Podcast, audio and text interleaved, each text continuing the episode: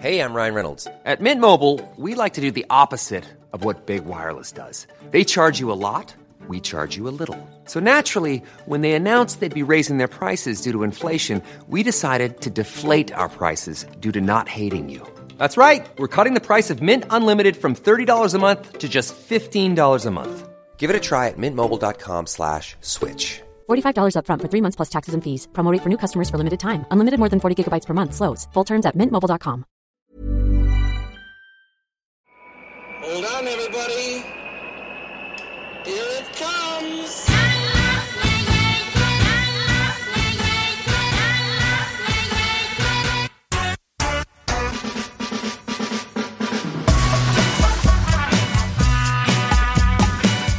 Le podcast des cyclistes aventuriers, épisode de 88, ici Richard Delhomme, avec la voix cassée comme d'habitude, merci les enfants. Aujourd'hui, je discute avec Jean Linspriet, ou plus exactement, j'ai une discussion passionnante avec l'incroyable Jean Linspriet. Vous avez été nombreux à aimer les épisodes récents avec des personnages délirants venus au vélo plutôt sur le tard. Eh bien, Jeanlin est exactement de la trempe des personnages susnommés. Il déploie une curiosité, une passion et une dévotion sans faille, que ce soit pour faire le Tour de France randonneur avec l'inestimable Arnaud Manzanini, rouler les premières étapes du Tour de France en pignon fixe, ou simplement expérimenter le jaune. Avant de lancer l'épisode, si vous écoutez ce podcast pour la première fois, bienvenue. En fouillant dans les notes de l'épisode, donc le texte additionnel qui va avec chaque épisode, vous trouverez de quoi suivre Jeanlin ainsi que Spotzel sur les réseaux. Les abonnés à la newsletter ont reçu cet épisode lundi matin avec un récit de Grégor sur un périple gravel chez lui, en Namibie, et une idée de parcours à réaliser quand la fin du monde et l'apocalypse seront reportés à une date ultérieure. Si vous n'êtes pas abonné, foncez sur le lien et rejoignez-nous. Sans plus attendre, Jean-Lin priez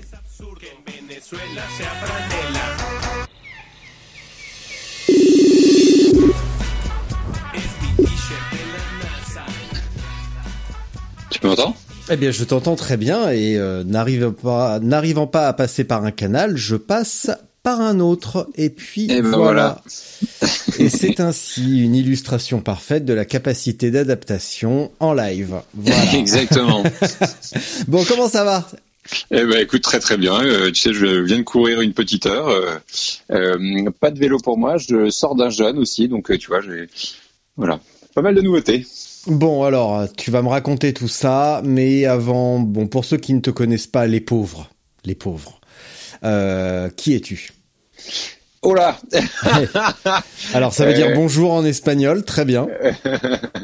Euh, et je, donc je m'appelle Jeanlin, euh, j'ai 42 ans, euh, je suis marié, j'ai pas d'enfant euh, et et je suis un amoureux de la bicyclette. Euh, voilà, un amoureux de la bicyclette euh, et puis quelqu'un de très curieux. Donc euh, j'essaye de, de réfléchir au pourquoi du comment de temps en temps, parfois un peu trop, mais euh, et puis de temps en temps ça, hum, il y a des choses qui marchent et qui fonctionnent et puis euh, du coup j'essaie d'évoluer comme ça et d'apprendre de ce que j'ai, euh, de la curiosité que j'ai eue. D'accord, Voilà. donc t'es curieux dans le sens où, ouais, tu, tu fais preuve de curiosité, pas curieux dans le sens bizarre. Non, curieux dans le sens vraiment, euh, j'essaie de comprendre les choses et euh, de me poser des questions sur comment je fais pour arriver à tel endroit ou euh, comment je fais pour euh, co- comment un vélo fonctionne ou combien, comment euh, on pourrait le rendre plus efficace ou plus simple ou plus agréable ou bien comment est-ce que moi je fonctionne, comment où je, je suis, voilà. Alors, Tout comment, simplement. comment tu en es arrivé à te poser toutes ces questions? Écoute, je, je, Je ne fais que ça. Ouais, euh, et je suis de nature assez curieuse depuis très longtemps. Euh, j'ai, j'aime, euh, j'aime ne pas rester sur mes acquis. Donc, lorsque j'ai un truc qui me semble tellement évident que je me pose la question, je me dis, bah, c'est peut-être le moment de se poser la question, quoi. En gros, Mm. Euh, donc je le fais, j'essaie de le faire avec pas tout, mais en tout cas des sujets qui m'intéressent. Et puis j'ai commencé avec le vélo comme ça. Qu'est-ce qui t'a amené sur un vélo, justement? Un pote euh, qui est, non, c'est vrai. Voilà. un, un de mes très bons potes, euh, qui est un de mes témoins de mariage, tu vois, c'est pour dire, euh, à qui on a offert pour ses 30 ans un pignon fixe. Et je lui ai dit, mais ça sert à quoi ton truc? Et euh, donc j'ai compris, je m'en suis acheté un quelques mois après. Euh, j'ai monté, euh, je par- partais euh, au vélo taf euh, comme euh, bon nombre d'entre nous euh, en vélo, sauf que le mien était en pignon fixe et sans frein. Et puis, comme bon nombre, il y en a beaucoup aussi qui continuent à faire ça. hein, je- je- voilà. Et puis, au bout d'un moment. je suis allé euh, un petit peu plus loin que le, le- le- que la porte du magasin pour lequel je travaillais. Et puis j'ai fait que- quelques rides à droite à gauche. Et puis euh, un beau jour, je suis allé à Orléans euh, sans compteur GPS, avec un sac euh, de Messenger et euh, des raisins sacs dans mon dos, euh, sans avec un bidon euh, qui n'était pas accroché à mon cadre, mais dans mon dos aussi, donc c'était pas très pratique. Et puis un beau jour, j'ai un copain qui m'a dit ah bah tiens, on va faire un, un tour dans les Pyrénées. Euh, on va faire un petit tour dans les Pyrénées avec des copains irlandais. On a fait des super barbecues et puis entre temps, on a fait euh, 150 ou 160 bornes avec euh, euh, le Tourmalet, euh, l'Ourquette dans 6 ans, le col d'Aspin, enfin bref. Euh, une petite virée quoi en gros Euh, et là euh, un peu le coup de foudre euh, tout simplement euh, alors j'ai fait un temps euh, absolument exécrable mais ça n'a aucune importance parce que compte tenu du l'entraînement que j'avais eu c'était pas c'était pas ça l'objectif. Mais euh, mais au, enfin tu vois et puis et c'est là aussi à ce moment-là où je me suis rendu compte de la beauté du spectacle que j'avais dans les yeux notamment en montant euh, euh, par lui Saint-Sauveur le Tourmalet. Et là je me suis absolument régalé. Ça a été euh, je suis tombé assez amoureux euh, euh, alors du lieu et puis aussi de la manière dont on voyageait dans ces paysages-là. Euh, et, puis j'ai continué tout simplement. J'ai continué. euh, après, euh, j'ai enchaîné. Qu'est-ce que j'ai fait après J'ai fait Manchester, to London, qui était organisé par Rafa pour lever de l'argent pour les, enfants autistes. Ensuite, j'ai fait la ronde d'Aliénor d'Aquitaine. Et ensuite, j'ai fait Paris-Brest-Paris, les BRM évidemment qui vont avec. Euh, et puis j'ai terminé avec, euh, j'ai fait aussi euh, les 7 majeurs et une partie de l'Ultra de l'Humitica que j'ai arrêté avant. Et puis j'ai terminé là cette année avec le Tour de France en honneur. Voilà. Eh ben, je vais te souhaiter une bonne journée. Parce que, bah voilà, t'as dit l'essentiel. C'était, c'était précis, rapide, concis. Donc, euh, Mais c'est en- encore une fois, tout- tu m'entends? Allô? Oui, alors, euh, bonjour, déjà. Et comme à vélo, il me faut un petit temps d'adaptation. Tu vois, à chaque épreuve, il me faut une heure, une heure et demie, deux heures, parfois les jours où ça va mal pour vraiment être dans le rythme. Et là, après, ça déboîte. Mais les débuts est toujours un petit peu difficile et voilà. Mais bon, c'est Ça ainsi. arrive. Bon alors, j'en déduis à la lueur de ce que tu à la lumière plutôt de ce que tu viens de me dire que tu n'es pas un cycliste qui a pratiqué depuis son jeune âge. Pas du tout. Euh, moi, c'est venu. euh, j'ai fait du VTT lorsque j'étais gamin, mais euh, enfin en mode rando parce que j'ai mes parents qui marchent à côté, quoi. Enfin voilà. Ouais. C'est tout. Est-ce que tu arrives à expliquer aujourd'hui encore avec une dizaine d'années de d'écart ce, ce coup de foudre soudain à ce moment de ta vie. Pourquoi tu ne t'en es pas rendu compte? Pourquoi le vélo? Et pourquoi ça a surgi dans ta vie à ce moment-là? C'est la minute existentialiste. Euh, je, au début, c'était juste un moyen de déplacement et qui me faisait du bien parce que lorsque j'arrivais au boulot, j'étais tiens, j'avais la sensation d'être euh, frais et dispo. Euh, et puis, au fur et à mesure, j'ai trouvé euh, euh, d'abord la possibilité de de ressentir beaucoup plus les choses dans un cadre euh, qui me convenait, à savoir la nature. C'est-à-dire, euh, tu vois, euh, que ce soit euh, durant le Tour de France ou ailleurs, il y a eu des, des spectacles de, de coucher de soleil ou de lever de soleil qui, étant, qui ont été extraordinaires, euh, au point d'enverser, tu vois, des larmes. Et c'est vraiment, euh, c'est c'est fort, quoi. C'est tu, tu d'être touché à ce point-là, c'était juste extraordinaire, vraiment. Euh, le, je pense que donc ça, ça a été une, une petite chose qui et ça m'a fait et ça m'a fait énormément de bien en fait de verser ces petites larmes, de dire ah, mais oui, mais ça existe en fait cette beauté-là, pas la beauté que de la nature, mais je peux être, je peux me laisser toucher par quelque chose. Euh, donc ça, j'ai trouvé ça euh, très euh, euh, très marquant. Euh, le deuxième chose que j'ai trouvé génial, euh, c'est que c'est très simple. Fondamentalement, tu as quand même juste deux roues, un pédalier et ton énergie. Et qu'importe ton allure à laquelle tu roules, ce qui est génial, c'est de sentir juste la, la douceur du vent ou la fraîcheur parfois du vent aussi contre tes joues, tes mains, tes cuisses, ton corps. Mmh. Euh, et, et ça fait, euh, il y, a, il y a un espèce de, de liberté en tout cas qui se, moi je ressens énormément de liberté à cet endroit-là, euh, qui, voilà que, j'aime beaucoup. Je trouve que ça te, en tout cas ça me euh, Il il y a un truc où ça, me dénude, si je puis dire, tu vois, ça m'enlève des, euh, des couches de superficie dont j'ai pas besoin. Est-ce que c'est une sorte de, de contraste nécessaire avec ton activité professionnelle? Alors sans rentrer dans le détail, tu travailles euh, dans, tu as travaillé ou travailles dans diverses euh, grosses chaînes de magasins euh, à Paris où c'est parfois un petit peu compliqué et, euh, et voilà? Est-ce que c'est aussi, euh, est-ce que c'est aussi un, donc un, un contraste euh, salvateur et nécessaire? Euh, ça a pu l'être. Euh, Aujourd'hui, ce l'est pas spécialement. Euh, et lorsque je j'ai pas trop peut-être que ça l'a enfin ça l'a été pardon au, à certains moments mais pas tout le temps Hmm. c'est pas systématique Donc quand tu travaillais dans un environnement euh, de pierre de Toscane et d'aluminium brossé, euh, ça se passait bien. Exactement. Ouais, exactement.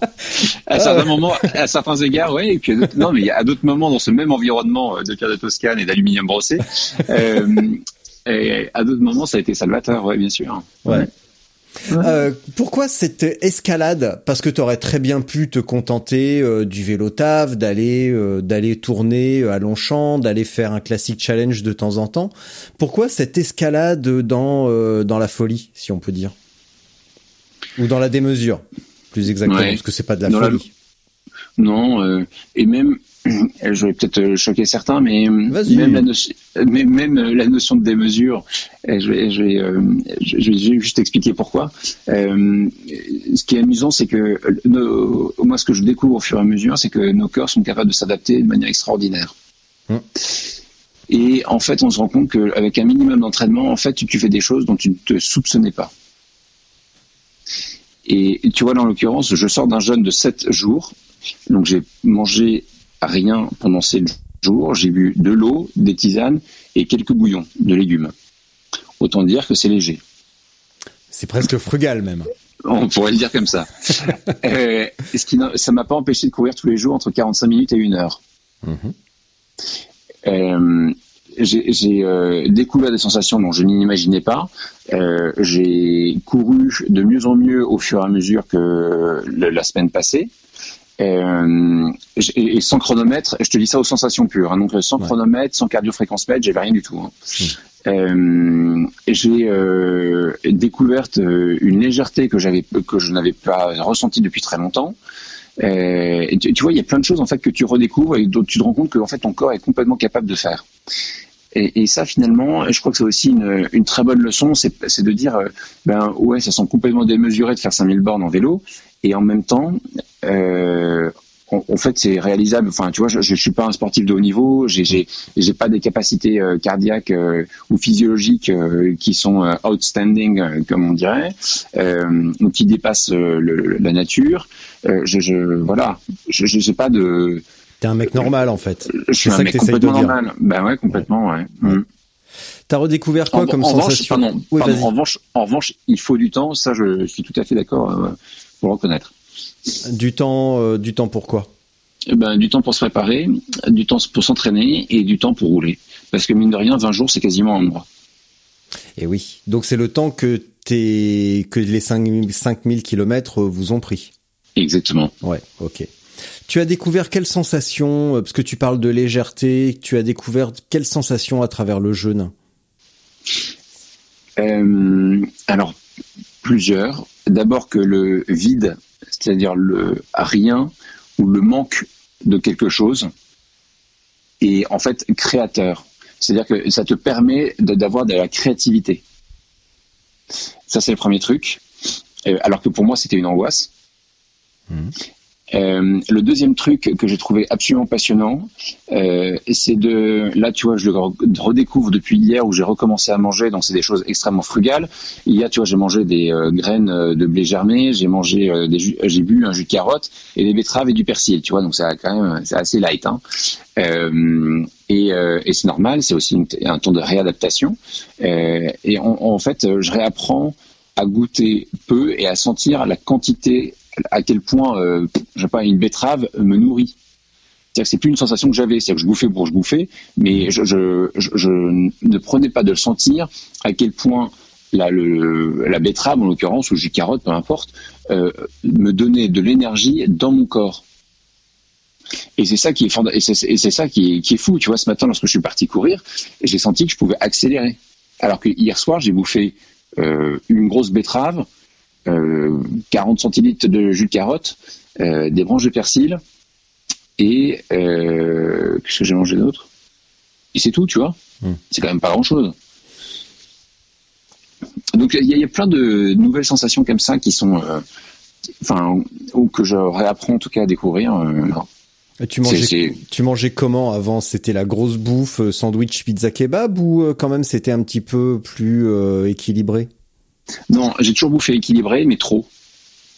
Alors ça veut dire quoi trop? Euh, donc, euh, je, je, bouffe pas de kebab, je bouffe pas de McDo, je bouffe pas de fast-food en général. Euh, j'aime pas ça. Bon, voilà, et je le digère pas en plus de ça d'un point de vue transit, clairement.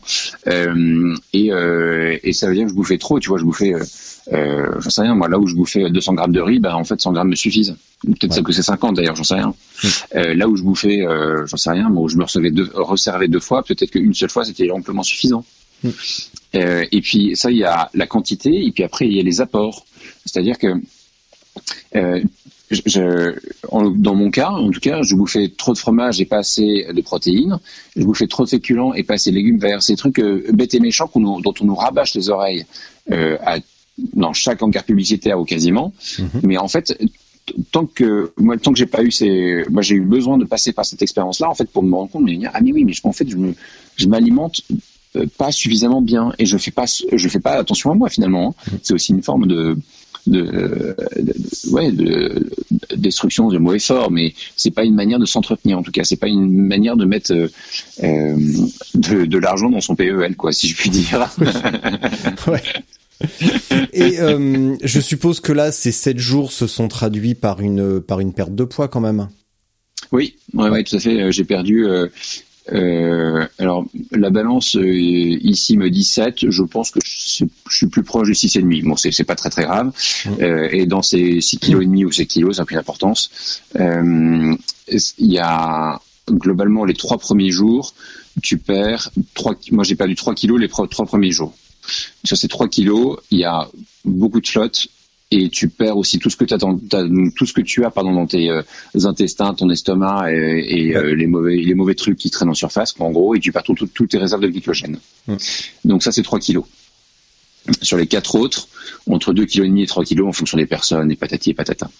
Euh, sur les quatre autres, pour simplifier, j'ai dû perdre au moins 3 kg de muscle, de graisse, pardon, et 1 kg de muscle, à peu près. C'est l'ordre de grandeur. Et sur le sur le, la quantité, euh, à, mon avis, j'ai perdu plus que 3 kilos de graisse, mais bon, ça c'est euh, à voir avec le temps, simplement parce que je connais mon corps, hein, c'est tout.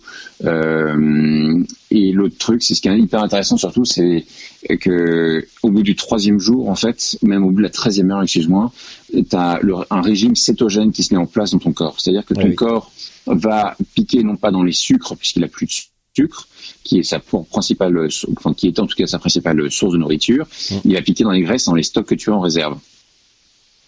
Et c'est à cet endroit-là, en fait, que tu mets en place un système qui, pour l'endurance, en plus ça, les sports d'endurance, est excellent, et qui consiste à alimenter ton corps, non pas avec du sucre rapide, mais avec du sucre lent. Donc, ce qui a un avantage ce qui a un avantage, c'est que c'est euh, vraiment à long terme, c'est-à-dire que tu apprends à ton corps à t'alimenter euh, régulièrement et à long terme en tapant dans les graisses. L'inconvénient, c'est que tu n'as pas de pour euh, être hyper frais tout de suite et, partir au quart de tour. Quoi. Ça marche pas comme ça. C'est-à-dire que ça veut dire que la transformation de l'énergie, du sucre en énergie illico, euh, ça, ça arrive très rapidement dans ton sang et donc du coup, tu as beaucoup d'énergie rapidement. Alors que dans le cadre d'un régime cétogène, ton énergie se transforme plus lentement, en tout cas dans mon expérience, et c'est un début, ce n'est que 7 jours. Euh, donc peut-être qu'après, ça arrive plus facilement parce que ton corps est habitué, et c'est tout à fait possible aussi. Ouais, y a, y a, j'ai quelques quelques contacts comme ça qui qui fonctionnent euh, de cette manière. Je pense à Cédric par exemple. Alors ça fait un petit peu les grosses têtes, hein, Cédric de Vierzon, mmh. euh, euh, qui fonctionne, qui fonctionne de cette manière-là depuis depuis longtemps à vélo et à pied. Et, et, il se retrouve maintenant aisément à faire 100, 120, 130 kilomètres sans à jeun. Donc moi je l'ai croisé mmh. en mars sur un 200 à Orléans et il était à jeun. Ouais.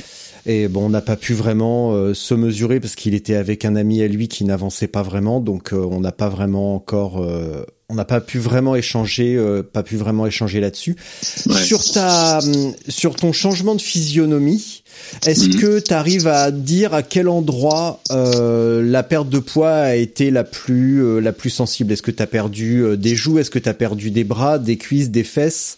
Est-ce que tu as le ventre un petit peu plus plat? Je suppose que oui. Ouais.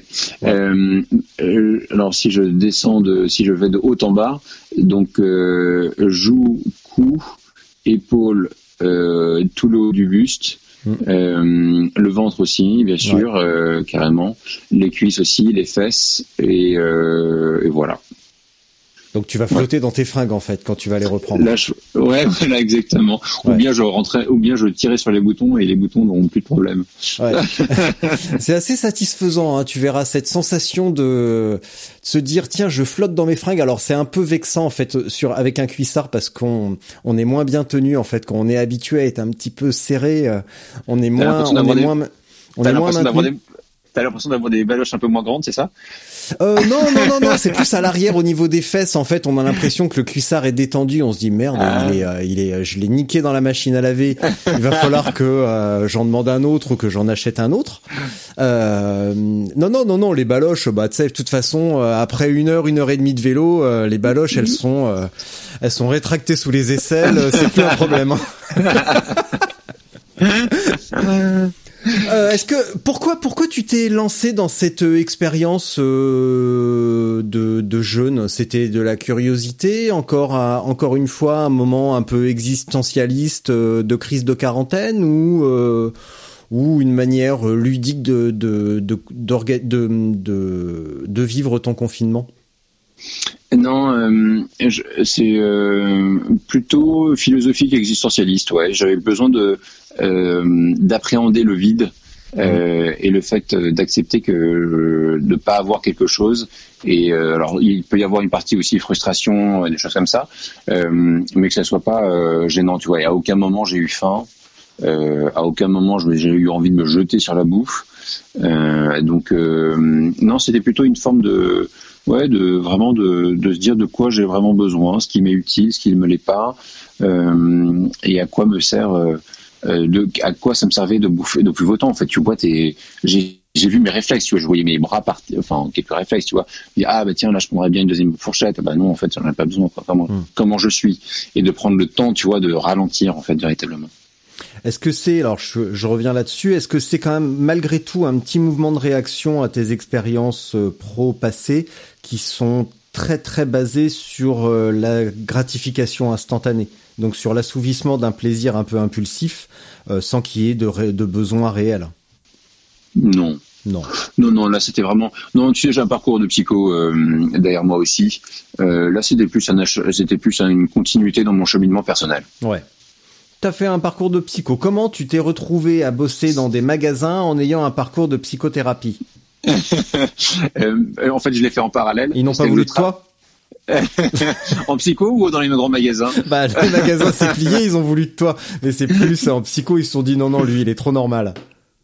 Non, euh, j'ai euh, non, non, pas du tout. J'ai, euh, j'ai toujours, je me suis toujours intéressé, tu vois, au développement personnel depuis très longtemps, depuis, depuis mon premier job, c'est pour te dire.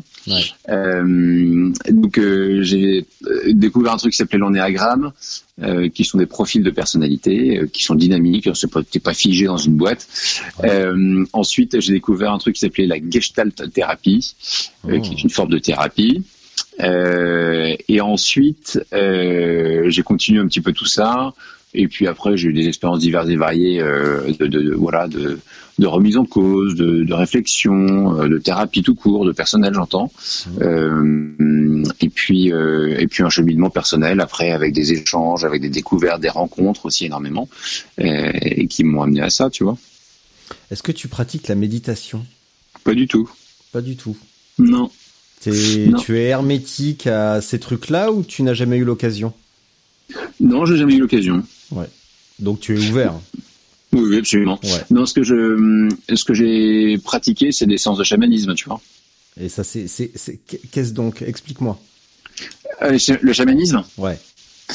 Alors, euh, c'est une. euh, bon, un chaman est une personne qui soit euh, aux États-Unis, euh, en Sibérie, en Mongolie, euh, en Papouasie et je ne sais où, euh, qui fait le lien entre les esprits et le corps terrestre, le corps humain terrestre. Et donc, lorsque un corps humain ne va pas bien, il y a besoin de, selon leur manière de faire, il y a besoin de réguler euh, et la communication, donc le lien qui existe entre la personne euh, terrestre et euh, et, les esprits. J'ai utilisé ce mot-là simplement pour désigner euh, l'au-delà, le mystérieux, tout ce que tu veux, euh, et qui correspond au chaman en question. Et donc le chaman était là comme un espèce de mentor dans un village, il était là comme un espèce de guérisseur dans un village, il était là comme un maire dans un village. Donc il avait beaucoup de, rôles. Et tout le monde ne devenait pas chaman. Et ça, tu tires quoi Tu retires quoi de cette expérience? Euh, alors d'abord qu'il y a euh, il y a quelque chose au-delà. Moi je suis convaincu. Après euh, je, ne cherche pas à imposer quoi que ce soit à qui que ce soit. Je suis convaincu qu'il y a une autre sphère au-dessus de nous qui communique avec nous. Ça ne veut pas dire qu'elle nous dirige, mais elle communique avec nous et nous on travaille. On a du mal en tout cas à travailler avec elle. Donc je pense qu'il y a un peu de cohérence entre les deux parfois. En tout cas, m'aide.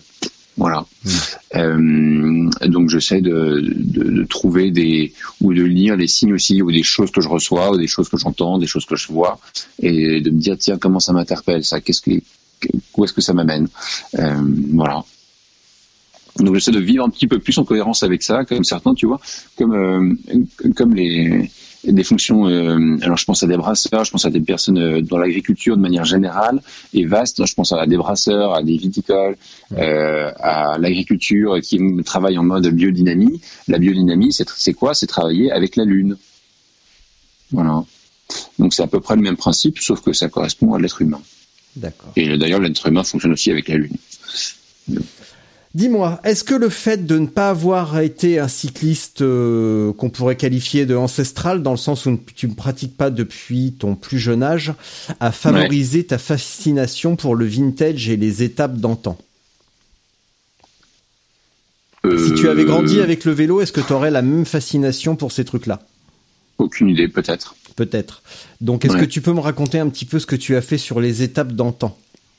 Ah, euh, Ah, tu l'avais pas vu venir ça non. Euh, Suspense Ouais, exactement. Euh, en fait, j'ai hum, le Tour de France en honneur. euh, c'est un, ça fait partie de l'héritage euh, cyclotouristique français. C'est-à-dire que c'est une étape qui date des années, euh, la fin des années 50, début des années 60, euh, qui est euh, euh, qui existe depuis euh, assez longtemps, donc comme euh, beaucoup d'autres épreuves.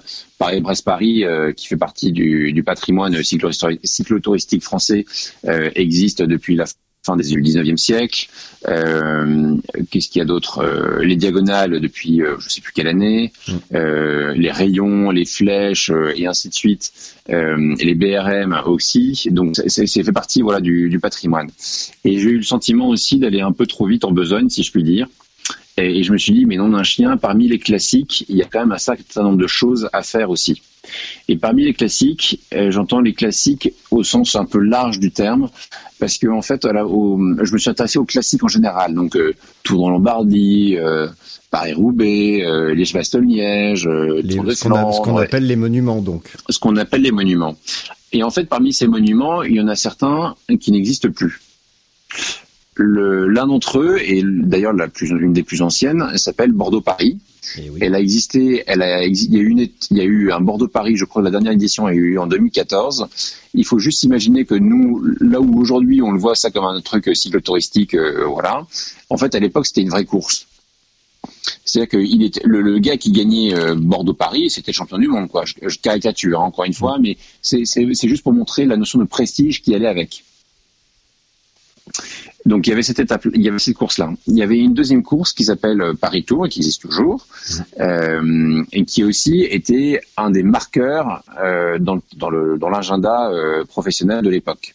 Tout ça, c'est des, ce sont des étapes, euh, des, des courses, pardon, euh, du début du 19e. hein. On est euh, fin, même fin 19e en l'occurrence en ce qui, en, en ce qui concerne Bordeaux-Paris, si j'ai bonne mémoire, et début 19e en ce qui concerne Paris-Tour. Et on a une troisième qui s'appelle Paris-Bruxelles, et qui euh, partait de Paris, allait en direction d'Épernay, remontait par euh, Reims, Rethel, et après remonter en Belgique pour tirer un tout petit peu plus à gauche vers Bruxelles. Euh, c'est une étape, c'est une course qui fait 425 km. Aujourd'hui, elle, est, elle a une autre, elle a une autre physionomie parce que des étapes, de, des, des courses de 425 km, plus personne s'y intéresse. Euh, mais voilà, ça fait partie aussi des, un peu des monuments. Euh, voilà que je, je que j'aimerais bien redécouvrir. Euh, en plus, et évidemment euh, Paris Roubaix que je ferai aussi euh, cette année, que je roulerai cette année. Euh, j'aimerais beaucoup euh, euh, autant Bordeaux-Paris, Paris-Tour, Paris-Bruxelles, ça je pense que je les ferai, je suis quasiment sûr que je les ferai en pignon fixe. Euh, et en revanche, Paris-Roubaix, ça je le ferai, je pense pas en pignon fixe. Euh, et, euh, et ensuite, Liège-Bastogne-Liège, ça je le ferai non plus, je le ferai pas en pignon fixe non plus. Mais euh, même si ça se fait, hein, ça se ferait, mais euh, il faut, faut être un peu plus, euh, il faut être un peu plus près que je ne le serais, je pense à, à ce moment-là. Pourquoi Paris-Roubaix en dérailleur?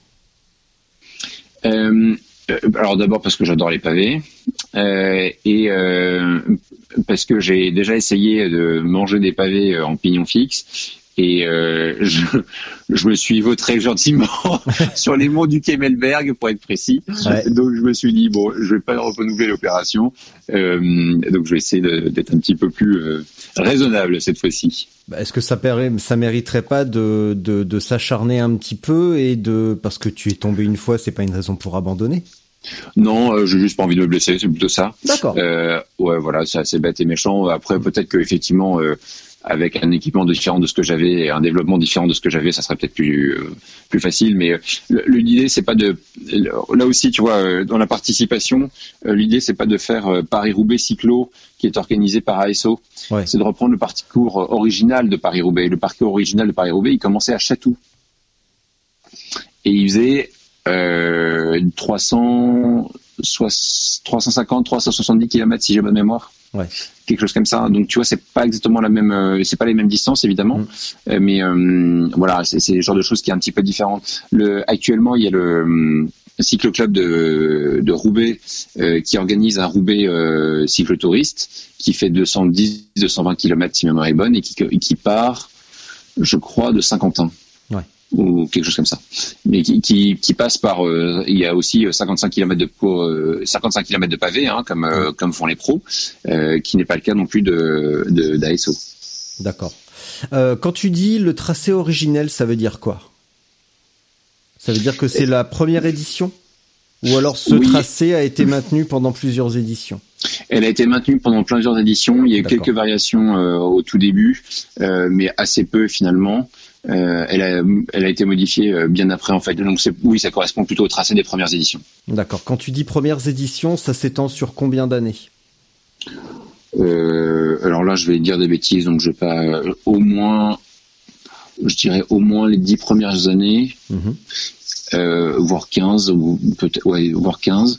Euh, je mets ça euh, avec beaucoup euh, de, Ouais. de, De de- guillemets, de précautions. C'est à vérifier. J'ai pas la date, j'ai pas le nombre d'années exact. Ouais, d'accord.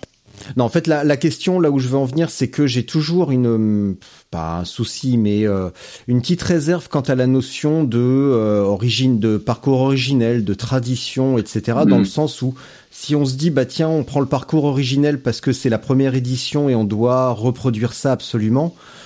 Ça veut pas dire que parce que c'était la première édition, c'était une référence. Après, il a pu y avoir des évolutions qui améliorent le truc.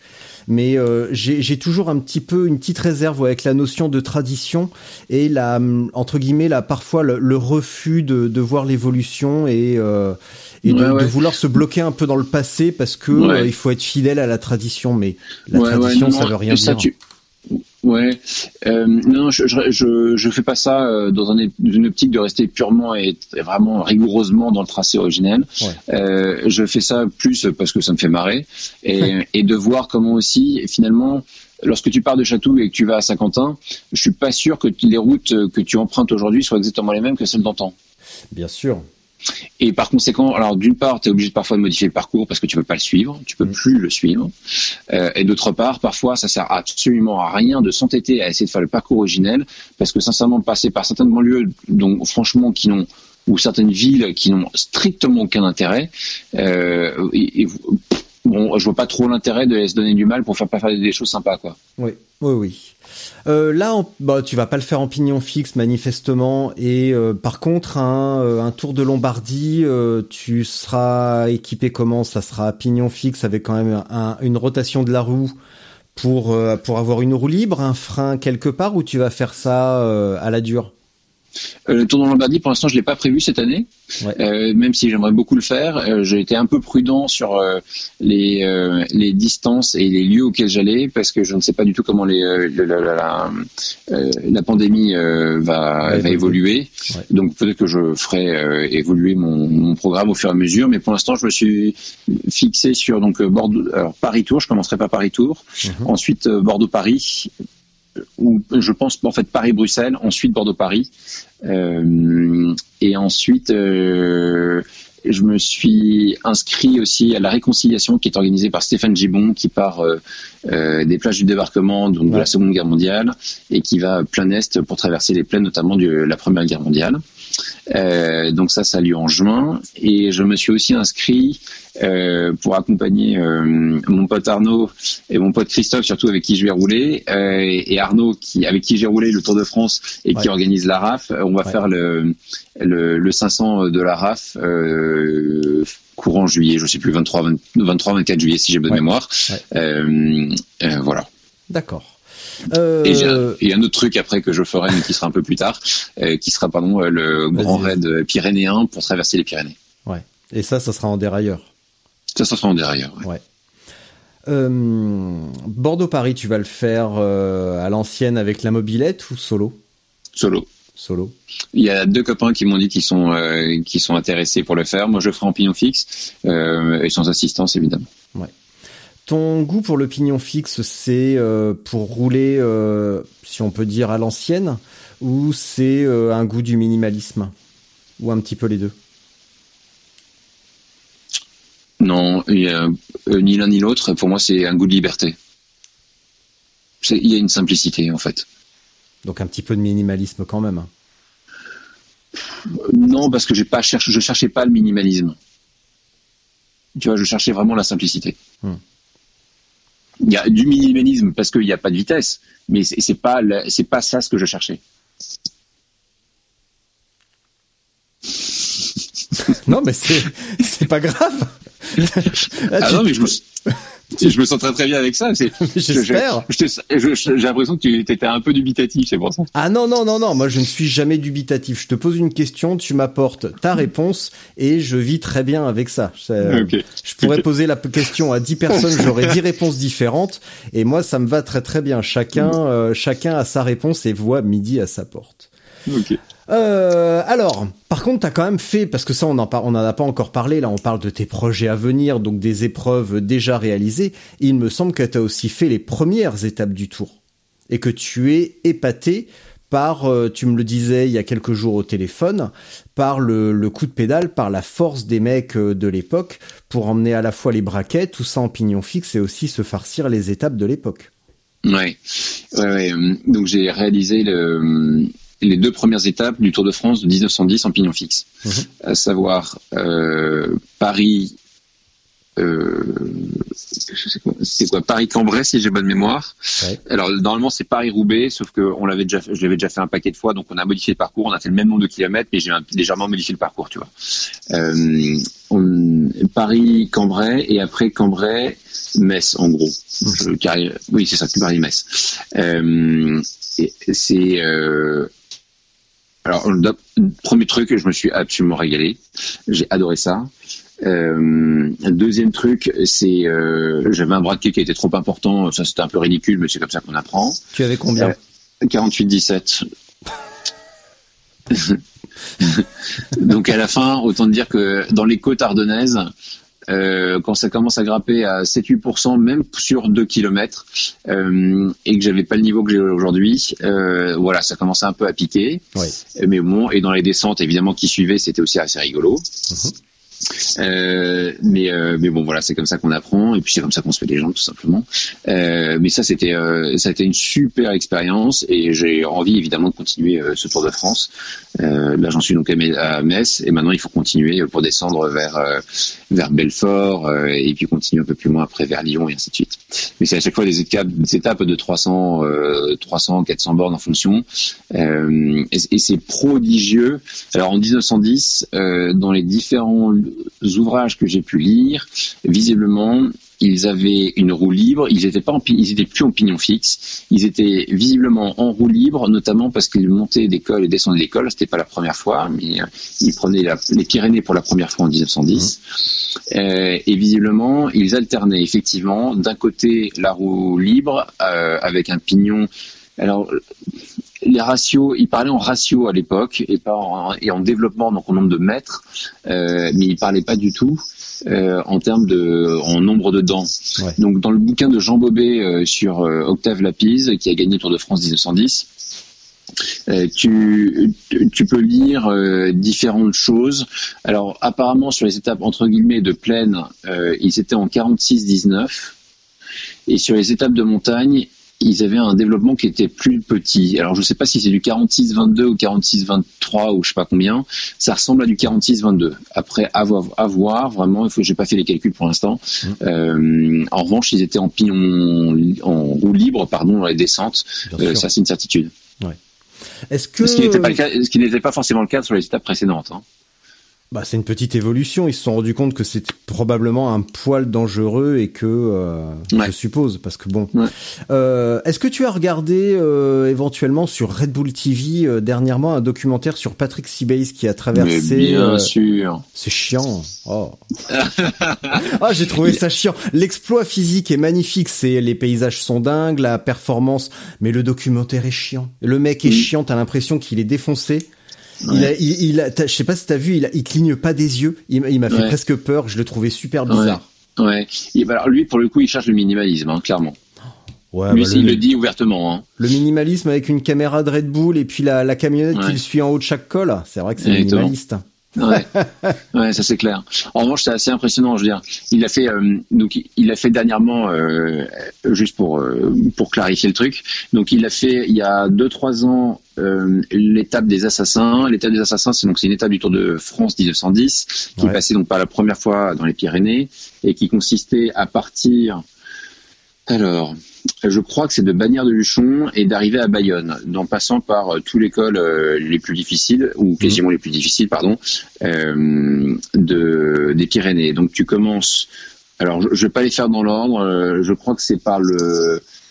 Alors, tu dois avoir euh, le porté d'aspect. Ensuite, tu dois avoir Obisque. Sous, alors, sous l'or Obisque, pardon. Ensuite, tu dois avoir le col d'Aspin, le Tourmalet, Marie Blanc. Oh. Euh, tu dois terminer par Oskiche et descendre euh, direction Bayonne. Donc en gros, tu as 310 bornes et tu as tu dois avoir un bah je sais pas 7000 7000 mètres de dénivelé positif. Hmm.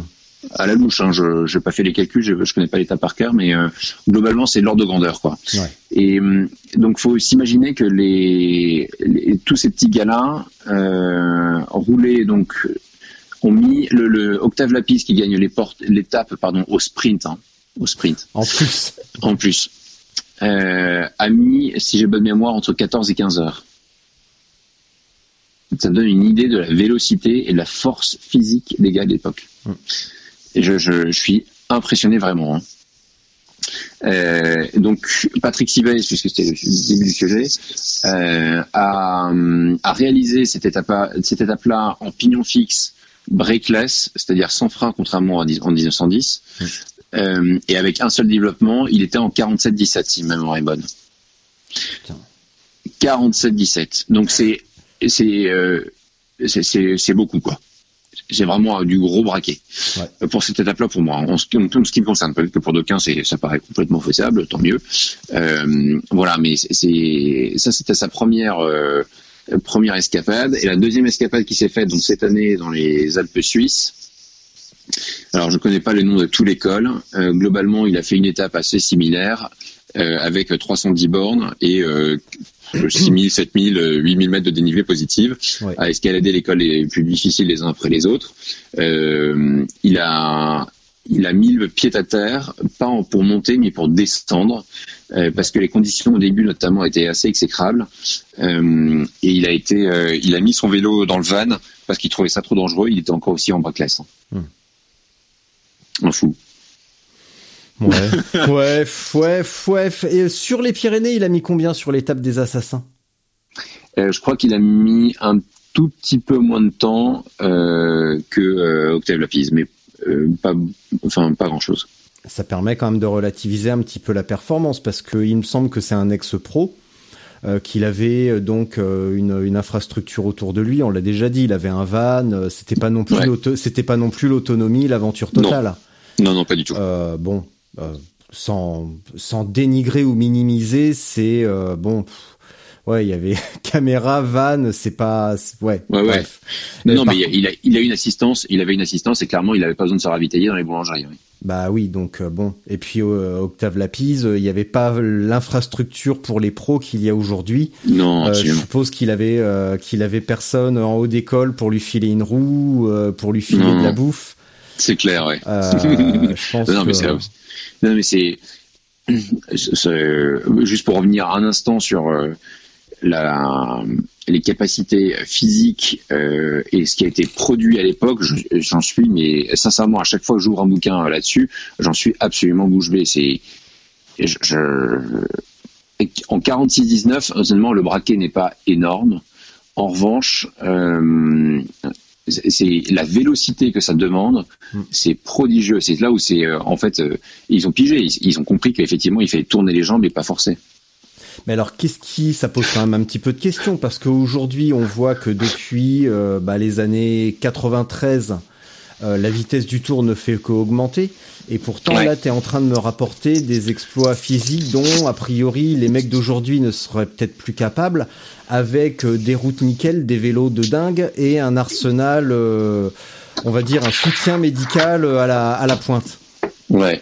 Ben, en fait, les, dans, dans plusieurs bouquins, on trouve ça. Il s'avère que, en, en l'occurrence, Octave Lapise, il a fait, il faisait euh, Paris-Reims à 32 de moyenne. euh, en single speed, donc ça, voilà, il faut quand même tourner les jambes. Ouais. Certains pros, euh, je- aucun doute sur le fait que des pros et même euh, des coureurs d'élite euh, seraient capables de faire ça, et même des divisions en dessous, j'en ai absolument aucune idée. Je, je, j'ai pas de référence dans ce domaine-là, donc je, je, je cherche pas à raconter de bêtises, mais euh, je veux dire, avec euh, leur vélo faisait euh, 11-12 kilos, euh, ils avaient pas l'entraînement et ainsi de suite aujourd'hui. C'est, c'est, euh, moi, je, je suis assez admiratif. Après, euh, peut-être que je suis complètement naïf et voilà, euh, mais je, je, en tout cas, Naïf ça à me, quel niveau? Pe- peut-être que c'est tout à fait normal, tu vois. Peut-être que c'est peut-être que c'est complètement normal que les mecs soient capables de rouler à 32 de moyenne. Euh, moi, j'ai pas ces capacités physiques-là, en tout cas. Ah oui, Euh, non, mais ça, ça faire une sortie. c'est, euh, on- je me souviens d'une story de Julien Alaphilippe. Il avait, je sais plus, 230 km au compteur. Et puis avec son frère, et puis tu voyais la moyenne, je sais plus, entre 33 et 34. Ça, c'est pas un problème. Euh, pour, Ouais. des, pour des pros, c'est une moyenne. euh, Enfin, je veux dire, euh, quand ils roulent à, quand tu vois les moyennes qu'ils font sur le tour et sur les épreuves, c'est normal qu'à l'entraînement, ça aille beaucoup plus vite. Nous, quand on fait 32, 32 et demi, on est content. Bon, bah, Mm. pour un pro, c'est, c'est pas, c'est une allure, c'est une allure normale. Mais ça, c'est normal. C'est une question d'échelle, de capacité physique et de, de vitesse Ouais. des épreuves. Et il y a quelques jours, je regardais les six jours euh, de Gand parce que j'ai un autre scoop pour toi euh, Ah. sur euh, sur euh, sur les l'épreuve avec, je crois que c'est Elia Viviani qui gagne. C'était à Ouais. 57 de moyenne, Ouais. mais sur Mais bon, ouais, exactement. Mm. Mais n'empêche que, tu vois, tu parles de tournage de pâtes, euh, bah là, il fallait les tourner parce que c'est derrière euh, Derny, c'est un spectacle en Belgique Ouais. avec tout ce que ça comporte de euh, Ouais. de ferveur, de tout ce que tu veux. 57 de moyenne, donc euh, donc Bon, tu veux un scoop Ouais. Euh, Deuxième de la journée. Ah ouais, non mais là c'est ouf. En plus, il est que 10h56 du mat. Euh, hein, attention, là ça va être une journée de bourrin. Euh, là, j'ai lancé, j'ai eu l'idée la semaine dernière, parce qu'en fait, l'idée du podcast depuis euh, un an et demi, c'était d'amener euh, à tout prix des contenus utiles. Moi, ça a été fait à l'origine pour combler mes lacunes euh, sur le gravel après une après une, une grosse déconvenue et, euh, et à- où j'ai fait l'étalage de mon incompétence en matière de tout terrain. Donc là, je me suis dit, ça peut pas durer, il faut que je fasse quelque chose. Donc euh, 85 épisodes plus tard, bah, je suis moins nul qu'avant, mais bon, il va quand même falloir encore bosser un petit peu pour être pour être bien. Et je me suis dit, ce qui serait bien, c'est d'amener des contenus des contenus thématiques extrêmement raccourcis avec un expert, parce que je l'ai fait, tu vois, avec euh, avec Sofiane, avec d'autres, euh, avec Mhm. Stéphane.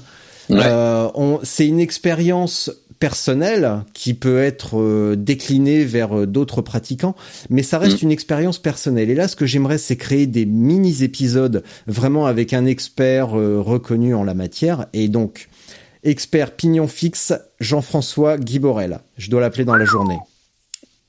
Et à, Eh ben. à ton sifflement, je sens que tu- je vois que tu sais qui c'est. Ouais, ouais. Bon, Je ça, il- ça- ça a l'air d'être un mec super cool, donc euh, Ouais. il m'a fallu, lui- il m'a juste fallu lui écrire sur Messenger en lui dire euh, salut, je veux faire un épisode avec toi. Et en gros, cinq minutes après, il m'a dit bah tiens, ça c'est mon téléphone, appelle-moi. Voilà. C'était pas bien compliqué. Le mec est cool, Mm. donc euh, c'était pas bien difficile. Ouais, ouais, très. Donc euh, là, ça va être. euh, c'est pour ça que je me suis documenté sur les six jours de Gand parce qu'il avait partagé un truc là-dessus ces derniers jours et je voulais savoir à quoi ça ressemblait, étant totalement profane en matière de piste. Donc, euh, et je te donne rendez-vous euh, sur le Vélodrome de Saint-Quentin. Euh, dès que c'est rouvert, je pense que je vais y aller régulièrement, donc euh, ça sera Ouais. l'occasion d'y aller ensemble. Ouais.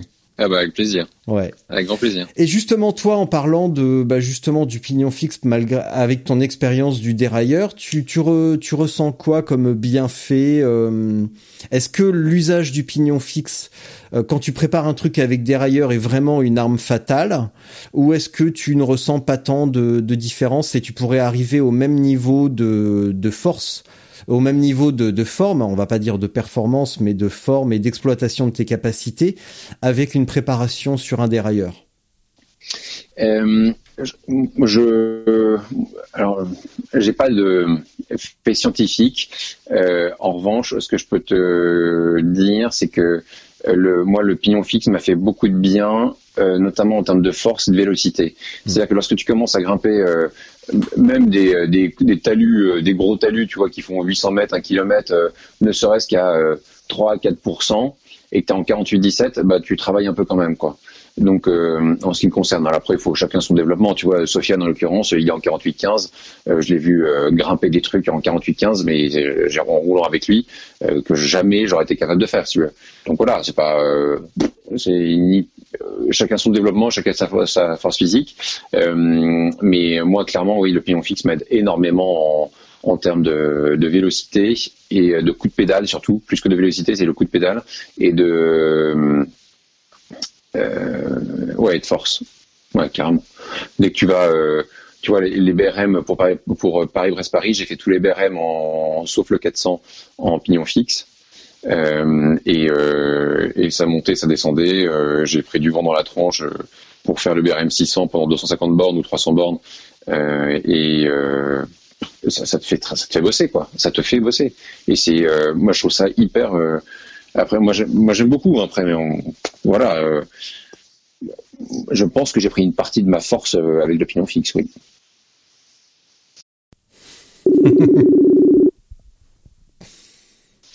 ça, ça fait partie des petits, euh, des petits plus.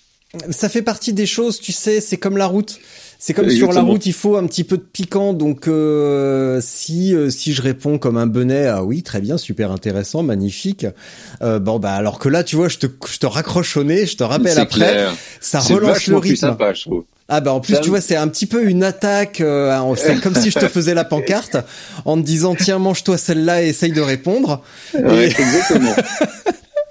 et et quand tu dis ça fait bosser le coup de pédale, est-ce que tu peux développer? Parce qu'on on, on, je trouve qu'on bon, on vante les, mérites de plein de trucs, tu vois, du euh, euh, pignon fixe, de, plein de méthodes d'entraînement, du travail de la force avec ou sans dérailleur, peu importe.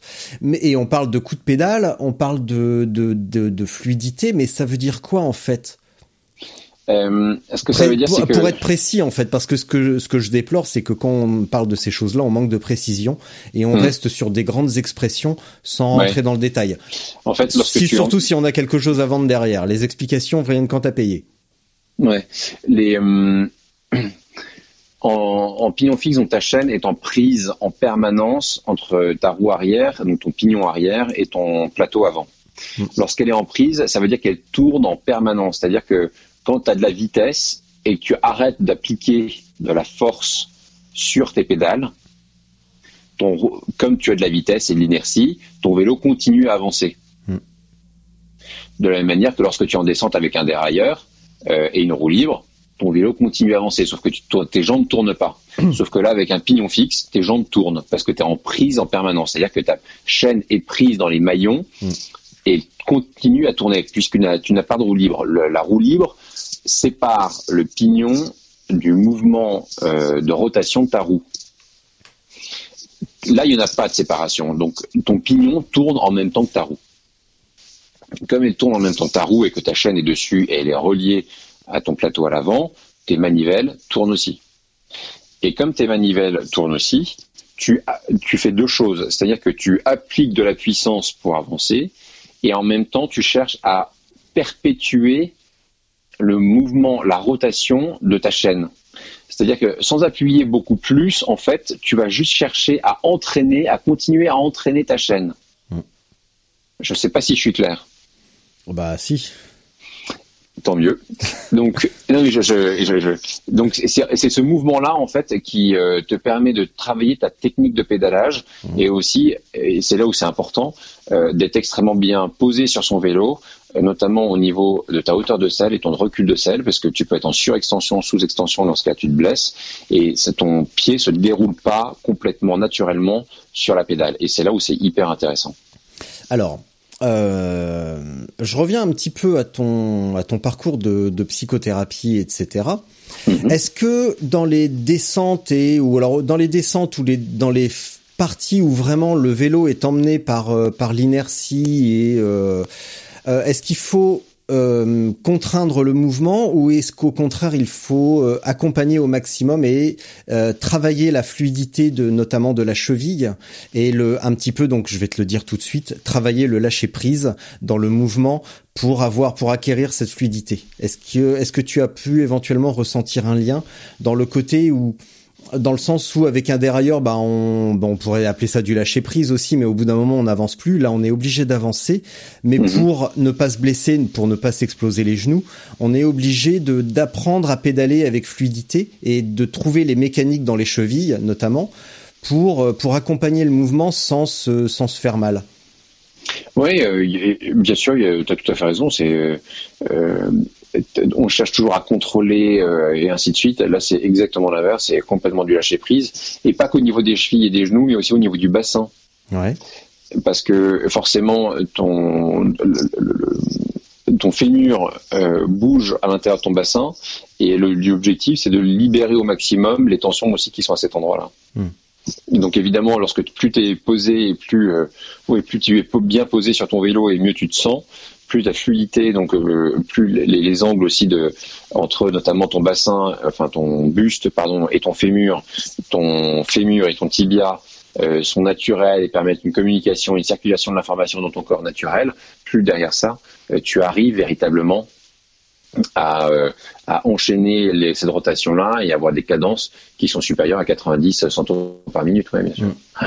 J'ai l'impression que maintenant je monte davantage mes genoux. Je pense que j'ai euh, déverrouillé un petit peu les chevilles, notamment dans la partie haute, et mes Mm. genoux montent davantage. Et, euh, et mon pote Johan a une expression qui est euh, pédaler aligné. Mm. Et j'ai l'impression que le, le, le pignon fixe m'a réaligné en fait dans la mesure où euh, mes genoux montent plus haut et Ouais. euh, également mon ma cheville, enfin mon le dessous du pied va davantage appuyer et tirer ensuite. Ouais. Et tu roules en déra- tu parles de- en déraillé là ou tu parles en fixe? En fixe, en fixe, en, en dérailleur, on prend. J'ai j'ai pris beaucoup de mauvaises habitudes ces dernières années, notamment les années où euh, où on travaillait, on était collègues sans se connaître. Mm. Euh, Je, je roulais à la montagne et euh, j'étais complètement décalé. J'appuyais beaucoup plus avec une jambe qu'avec l'autre. Et aujourd'hui, une grande partie de mon de mes efforts se concentre à rééquilibrer. Et dans ce sens-là, le, le pignon fixe est une aide euh, presque magique, Ouais. presque miraculeuse. Ouais, vraiment. Euh, mais c'est intéressant ce que tu disais aussi sur le fait euh, de c'est de rééquilibrer. Au début, moi, je cherchais complètement à compenser ma manque de mon manque de technique, euh, de de savoir-faire, simplement sur un vélo, d'endurance parfois, de, de, de tourner les jambes par la force, tout simplement. Euh, donc il y a eu j'ai eu une grosse époque où je voilà je- j'ai j'ai essayé un peu de tirer de la bracasse hein, euh, pour essayer de compenser. Et en fait je m'épuisais plus que tout. Et lorsque tu te rends compte de ça euh, tu te dis bon je me suis dit à ce moment-là bon ok très bien euh, il faut que je m'y prenne différemment et c'est très dur je trouve de revenir sur des habitudes qui ont été prises. Et aussi en pignon fixe Euh, ça, ça, ça aussi- a été l'inconvénient entre guillemets pour moi du pignon fixe. C'est-à-dire que j'ai été habitué à avoir euh, à tirer gros. Donc, ce qui fait que lorsque je suis revenu sur un vélo euh, déraillé, bah, je tirais gros, mais j'apprenais pas du tout à, tourner les jambes. Et donc, euh, j'ai, eu besoin de refaire des exos euh, derrière ça pour, voilà, pour bah, apprendre à tourner les jambes et tourner, avoir une, une fréquence de pédalage en fait euh, plus régulière et plus haute surtout. Euh, alors peut-être qu'on n'a pas les mêmes mots pour l'exprimer. Je peux éventuellement mettre ça sur le compte de hum, ton manque d'ancienneté dans le vélo, dans le sens où t'as pas fait vraiment de pure course sur route. Et en course sur route, on Mm. parle de rythme. Mm. Et, euh, et ce que j'ai pu, quand j'ai fait mes recherches sur le pignon fixe, j'étais tombé notamment sur le, le post, sur le, sur un message d'un triathlète qui disait ouais j'ai fait du pignon fixe, euh, euh, j'ai euh, j'étais euh, j'étais véloce mais j'avais aucune force. Bah oui tu m'étonnes, il avait 38-18. Euh, donc c'était Ah oui. carrément, euh, tu m'étonnes qu'il tournait les pattes et euh, j'ai l'impression qu'il y a une petite, euh, il y, a, il y a une petite confusion entre tourner les jambes et euh, rouler de manière euh, puissante. On sait que la puissance c'est la multiplication de la force par la fréquence. Et si on ne travaille que la fréquence, donc avec un briquet, un, un briquet, un braquet minime, effectivement, on va tourner les cannes, mais quand on va remettre un petit peu de braquet, on va être euh, collé. Et Ouais. le pignon fixe, si on choisit bien son braquet, on va trouver vraiment cette combinaison entre vélocité et, euh, et force, donc on va travailler la puissance. Et si on veut a- avancer, on va être obligé vraiment de mettre du rythme et pas juste de la vélocité. On va Ouais. devoir appliquer quand même pas mal de force Absolument. et pas juste de la vélocité, donc de quasiment tourner dans le vide. Et Ouais. autre bienfait quand on revient de ce que j'ai pu noter, euh, quand on revient sur un vélo à dérailleur, donc avec un, en, en l'occurrence pour moi un double plateau sur mon gravel, euh, c'est que le avoir un petit plateau, moi j'ai un 40-16, Mhm. euh, on n'a pas le même euh, le même déploiement de force que quand j'avais un 53 sur mon vélo de route. Mhm. Euh, à, à développement égal en mètres entre Mhm. un petit plateau et un grand plateau, on va aller beaucoup plus vite avec un 53 évidemment qu'avec un 44 ou un 42. Ouais. Et puis aussi, ça dépend du terrain. C'est-à-dire que euh, j'avais lu un article d'un pro qui bossait pour je ne sais plus quelle équipe Mm. et qui était euh, qui est de mémoire Picard, je ne sais plus lequel c'est, Ouais. euh, et qui disait oui moi l'hiver je m'entraîne volontiers en pignon fixe en 52-16, ça me permet de bosser la force dans les dans les côtes et la vélocité sur le plat. Bon, Putain, euh, 52-16 en vélocité. euh, alors, euh, euh, un Picard qui a gagné pro, hein. plusieurs, un, Picard qui a gagné plusieurs fois le Tour des Flandres Paris-Roubaix et 16 fois le Tour de France avec un entraînement pareil, je cherche et ça me dit rien. ça Non, me mais- dit rien. mais le, le type s'entraînait comme ça, tu vois. Il n'y a pas de, il y a pas de. C'est un ancien pro qui fait partie d'une équipe pro, enfin qui faisait partie d'une équipe pro. Je sais plus dans quel magazine j'avais lu ça. Ah oui. mais tu vois, il fait, voilà, il a, et c'était sa manière de s'entraîner parce qu'il trouvait euh, des avantages aussi. Mais encore une fois, c'est une question vraiment d'équilibre entre euh, ta force et tes capacités physiques à un instant T, le terrain sur lequel tu vas rouler et ce que tu veux bosser. Donc effectivement, il y a, je sais plus qui. Euh, il y a un, un, triathlète qui avait gagné, je crois, l'Ambraman ou qui, était, qui avait fait un super temps à l'Ambraman en pignon fixe en 48-15 ou 48-17, tu vois, un truc mmh. comme ça. Ouais. Bon, chacun son truc. Oui, oui, il y en a aussi. Euh, là, tu parles de triathlon et d'Ironman. Euh, j'étais tombé sur un également qui a fait un excellent temps sur l'un en faisant le vélo exclusivement sur Home Trainer. Bon. Voilà. Bon, cela dit, avec les home trainers connectés et un bon coup de Zwift, euh, effectivement, quand tu reviens sur la route, c'est c'est plus le c'est plus le temps des home trainers, euh, tu sais, triangulaires ou alors des rouleaux. C'est clair. Où euh, là, tu bosses, c'est comme tu fais. Mais un, un, coup de Zwift bien fait, c'est sûr que. c'est hyper efficace. Pour un mec qui a une contrainte horaire et qui peut par exemple ne rouler que la nuit, c'est euh, c'est radical, ça marche hyper bien, ça marche hyper Mais bien, sûr. Ouais. Mais ça c'est euh, c'est euh, Patrick Gilles qui a créé notamment les 7 majeurs et qui s'est entraîné toute cette saison quasiment exclusivement en sur home trainer. Et il a fait une super saison, il est ravi tu vois de de son statut, il a roulé beaucoup beaucoup beaucoup moins au-delà du confinement que les années précédentes. Donc il, il, a, il, a, il, a, énormément bien fait. Encore une fois, le, le home trainer, c'est un super outil pour faire ah, des séances extrêmement spécifiques, euh, que ce soit pour travailler euh, sa vélocité, sa puissance, sa force, sa FTP ou son endurance. Il y a des super exercices. Super exercices. Donc, faut, faut il y, a encore une fois, euh, c'est parfois euh, assez euh, rageant. Moi, ça fait sincèrement, ça fait trois semaines que j'ai pas foutu mon pied, un pied sur un vélo, donc voilà.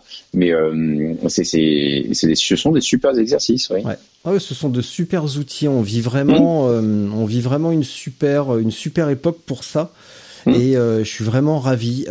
Est-ce que tu as déjà expérimenté, j'en hier je suis allé rouler avec avec mon pote, donc on a commencé à discuter de ça. Est-ce que tu vas expérimenter ou est-ce que tu as expérimenté par le passé une sortie avec plusieurs vélos? J'ai cru que tu m'en as parlé sur un BRM, ou alors j'ai mal compris. Euh, de, de, de, faire une sortie, mais de changer de vélo à un moment donné pour travailler différemment, en fait. Non, ça j'ai jamais fait. Hmm. J'ai euh, les BRM, à part le 400, hmm. j'ai fait le BRM donc 200, 300, 600 en pignon fixe et le 400 en déraillé. D'accord mais j'ai jamais fait alterner dans sur une même euh, sur une même euh, sur un parcours deux vélos différents. Hmm. Bah ça va être mon euh, ça va être mon mon petit jouet de, de l'année. Je vais expérimenter ça, de, de faire par exemple une heure et demie, une heure et demie ou deux heures, deux heures, et de revenir à la maison au bout de deux heures, de changer de vélo et de repartir ah pour pour casser un petit peu la, la routine déjà. Puis pour essayer, parce que si on n'essaye pas, on saura pas. Donc peut-être que c'est complètement con mais euh, mais si je le fais pas, bah c'est une manière de c'est une manière de renouveler, de s'amuser parce qu'au bout du compte, ouais, c'est que du vélo, c'est pas grave. Hein. Donc euh... Mmh, ça c'est clair, absolument. Dis-moi, on parle. Oui, vas-y, pardon. Non, vas-y, je t'en prie. Non, non, vas-y, t'allais dire un truc, je te, je t'écoute. Oui, mais je sais plus ce que c'est, alors vas-y. enfin, bah, ça devait être capital. Oui.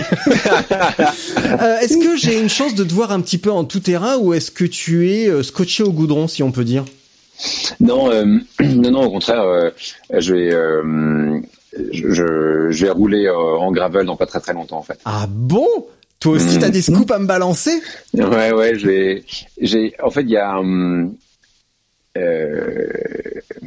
je vais faire un test notamment pour un vélo, pour le test du 3T. Donc l'Exploro Race. Oh là là. là. oh là là là Et tout ça pour mm. Bike Café, tu vois. Oh, euh... là, par contre, t'as, gâché l'ambiance là. Désolé. Putain. Euh, et, euh, et en fait, c'est ce qui m'intéresse. Euh, il y a deux trois trucs en gravel qui m'intéressent énormément.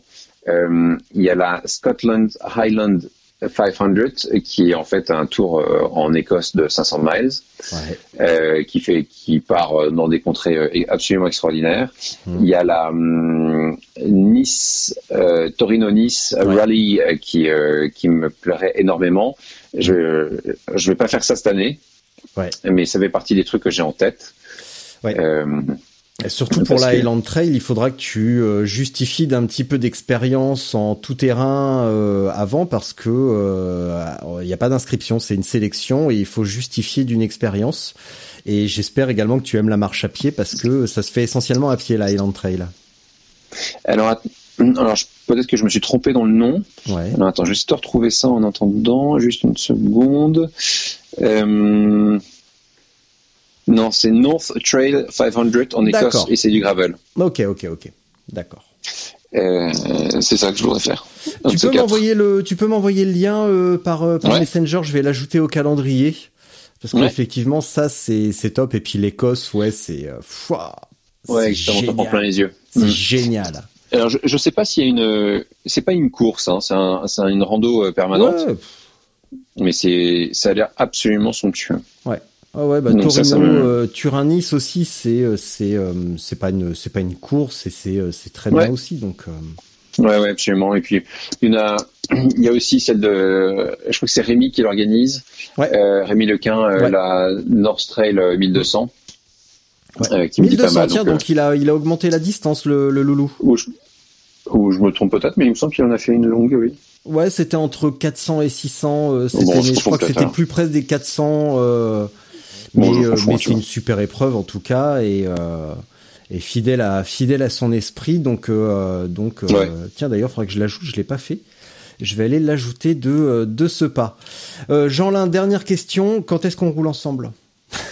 Ah bah écoute, euh, moi je suis confiné en Normandie, je reviens euh, sur Paris euh, courant début décembre, là, la semaine prochaine. Ouais. Euh, euh, si t'es sur Paris, avec plaisir, dès qu'on Bah, peut rouler. je, je ne suis pas loin et euh, j'ai j'ai déjà prévu d'aller faire du VTT dans les Vaux-de-Cernay vers Rambouillet, tout ça avec euh, Ah bah très bien. avec Stéphane Ouaja parce qu'il va préparer euh, la Ouais.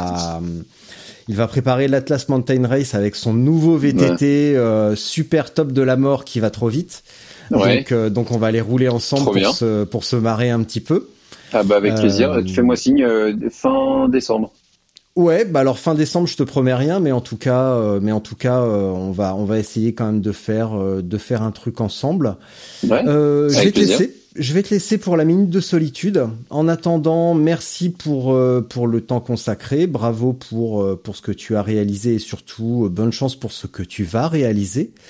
Et, euh, et merci pour les euh, pour les hum, pour les indications sur le jeûne et sur le chamanisme et tout ça. C'est toujours euh, bien d'avoir des pas, pas, pas d'être convaincu ou de, de chercher à être convaincu à tout prix, mais de, de, de faire germer des idées pour aller regarder. On, après, on aime, on n'aime pas, mais en, en tout cas d'aller se documenter. Mm. Et, euh, et ça, j'aime beaucoup euh, découvrir de, j'aime beaucoup découvrir de nouvelles choses. Donc merci pour ça. Je te laisse pour ta minute de solitude. À très bientôt. Et puis, euh, et puis voilà, dès que tu as fini de, de dire euh, ce que tu as à dire, et ben tu, tu raccroches et puis voilà. Ça marche. Un grand merci à toi et, euh, et puis vraiment euh, c'est toutes ces initiatives autour du vélo euh, et Spotzel en fait partie euh, sont super. C'est un très bon moment pour donner envie. Juste de parfois simplement de prendre l'aventure et de l'aventure parfois commence en bas de chez soi, quelle que soit la distance qu'on réalise. Donc euh, un grand merci aussi à toi pour Oh. mettre tout ça en place. Ah putain, ça y est, je vais rougir, c'est malin. Ouais. Euh, oui, bah, oui, bah, pour pour pour compléter un peu, l'idée c'est pas forcément de partir à l'aventure, mais au moins de de d'in- d'inciter les gens à déjà monter sur leur vélo et à pas juste euh, tiens c'est le moment où je vais tailler un petit peu parce que toi t'as été très diplomate mais euh, moi je vais me permettre de tailler un petit peu et d'inciter les gens à, à à sortir de chez eux un petit peu plus à faire un petit peu plus à à prendre un petit peu plus de risques et à arrêter de passer leur temps sur les groupes Facebook à, à, à se pignoler sur les dimensions de pneus et à quel vélo il faut, savoir quel vélo idéal pour faire ça, les sacoches parfaites, le pneu nickel. Euh, à un moment donné, il faut juste sortir et puis se rendre compte qu'éventuellement on s'est on s'est trompé Mm. et que le vélo parfait, le pneu parfait, la situation parfaite n'existe pas.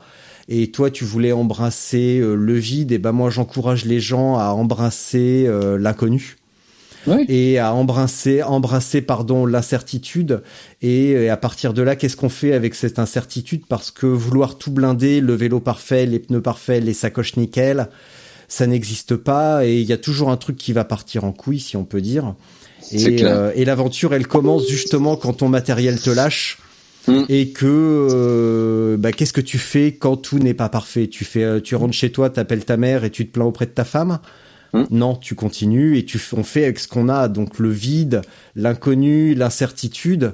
euh, c'est quelque chose de, de, stimulant et on dit partir à l'aventure en bas de chez soi, c'est pareil, c'est c'est très diplomate comme euh, comme comme formule, mais mais qu'est-ce qu'on fait quand rien ne fonctionne comme prévu et voilà et c'est si je devais faire passer un message, ça serait ça arrêtez d'aller sur Facebook, arrêtez d'écouter des podcasts, arrêtez de m'écouter arrêtez d'écouter mes conneries et montez sur de vélo, sur votre vélo et partez parce que c'est bien mieux de découvrir ça que d'écouter des, mecs parler dans un micro. Donc là, je viens de perdre 90% de mon dossier. et c'est cool. C'est cool. Et je pourrais même donner mon adresse et dire venez rouler à la maison, venez, on se retrouve au garage et puis on va rouler ensemble et arrêtez d'écouter mes conneries, arrêtez d'écouter Arnaud et tous les autres et allons rouler ensemble et ça sera bien plus rigolo. Voilà. Ça, c'est sûr que ça sera rigolo. Après, ce qui est, ce qui est important aussi, je trouve, c'est que oui, le vide, oui, l'inconnu, oui, euh, euh, le, juste la sensation de l'instant présent parce que tu découvres quelque chose de nouveau. Euh, et c'est surtout qu'est-ce que tu en apprends, qu'est-ce que tu en fais après? Qu'est-ce que tu changes dans ce que tu vis, dans la manière dont tu vis tous les jours, qui va te donner envie de faire les choses autrement?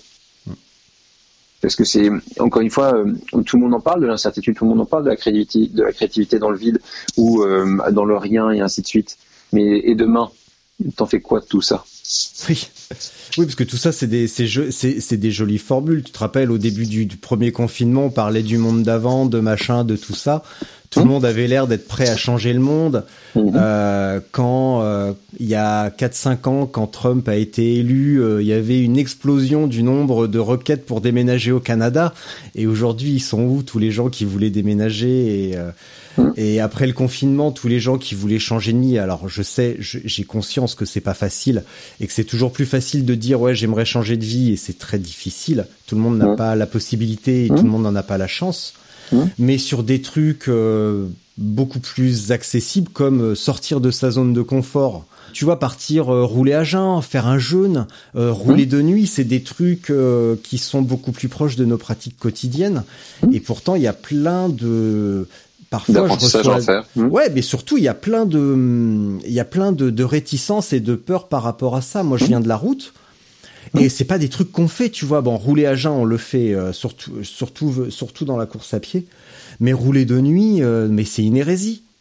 Et il euh, y a plein de gens qui sont encore aujourd'hui qui aimeraient se lancer en bikepacking, en gravel long, et qui ont encore des, des réticences par rapport à partir la nuit, à rouler la nuit.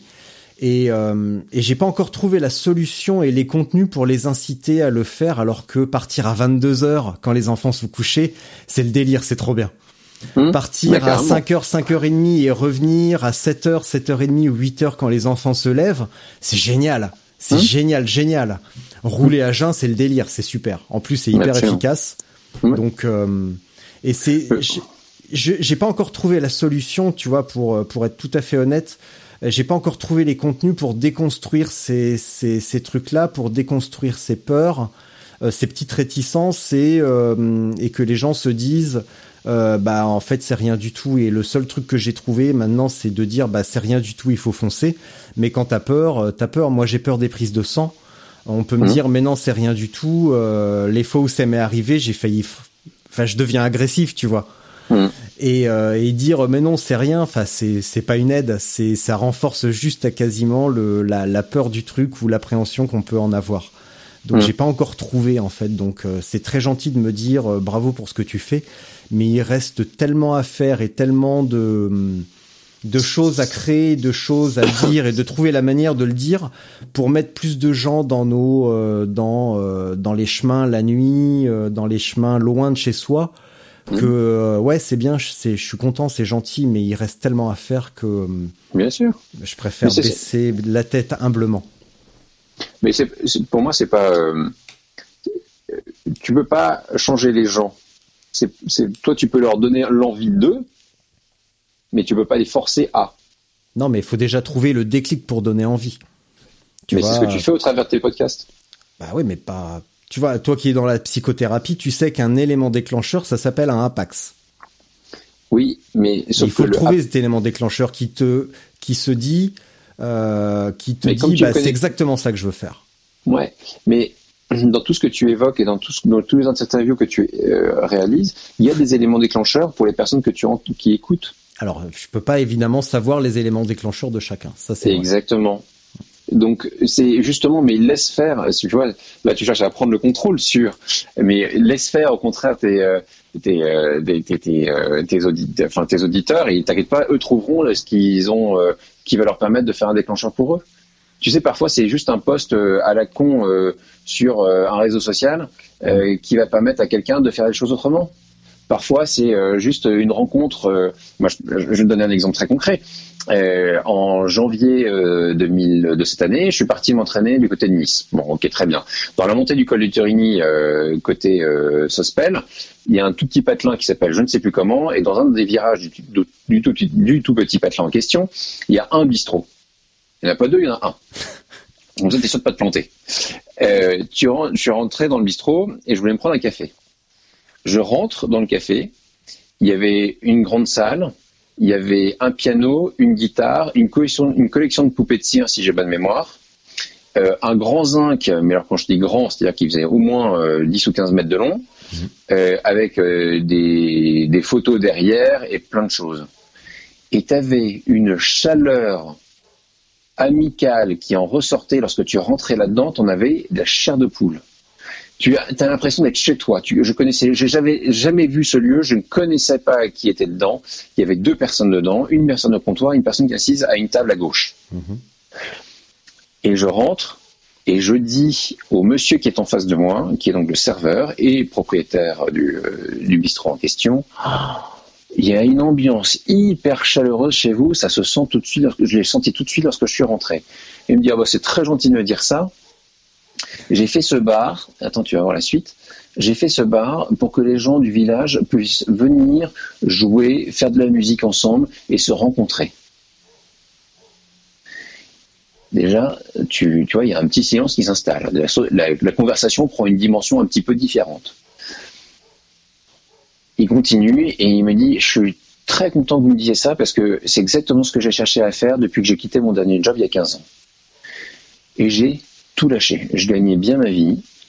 J'ai tout lâché, j'ai acheté ce bar et ma seule vocation aujourd'hui, et ce qui me rend le plus heureux, c'est d'avoir des gens qui viennent jouer au piano, jouer de la guitare ou chanter des chansons provençales. Hmm. Et il rajoute et il me dit, et vous, vous faites quoi? Je dis, bah, je m'entraîne, je vais faire du vélo, euh, machin. Ah ok, très bien. Et je lui dis, bah, c'est amusant ce que vous me dites. Et je lui rajoute, c'est intéressant ce que vous me dites parce que je suis vraiment dans cette phase où je suis en train de réfléchir à ce que je garde et ce que je lâche et ce que j'arrête de faire euh, et ce qui est vraiment important pour moi. Et je suis vraiment intéressé par euh, ce que vous me racontez sur le fait que vous avez lâché votre ancien job, le fait que vous gagnez bien votre vie et que vous avez préféré venir ici avec votre femme qui était d'ailleurs en cuisine en train de préparer les repas euh, pour vous installer ici.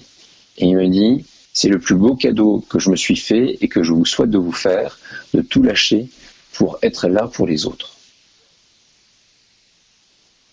Et il m'a offert mon café. Et ben voilà, tu voulais une minute de silence, tu l'as.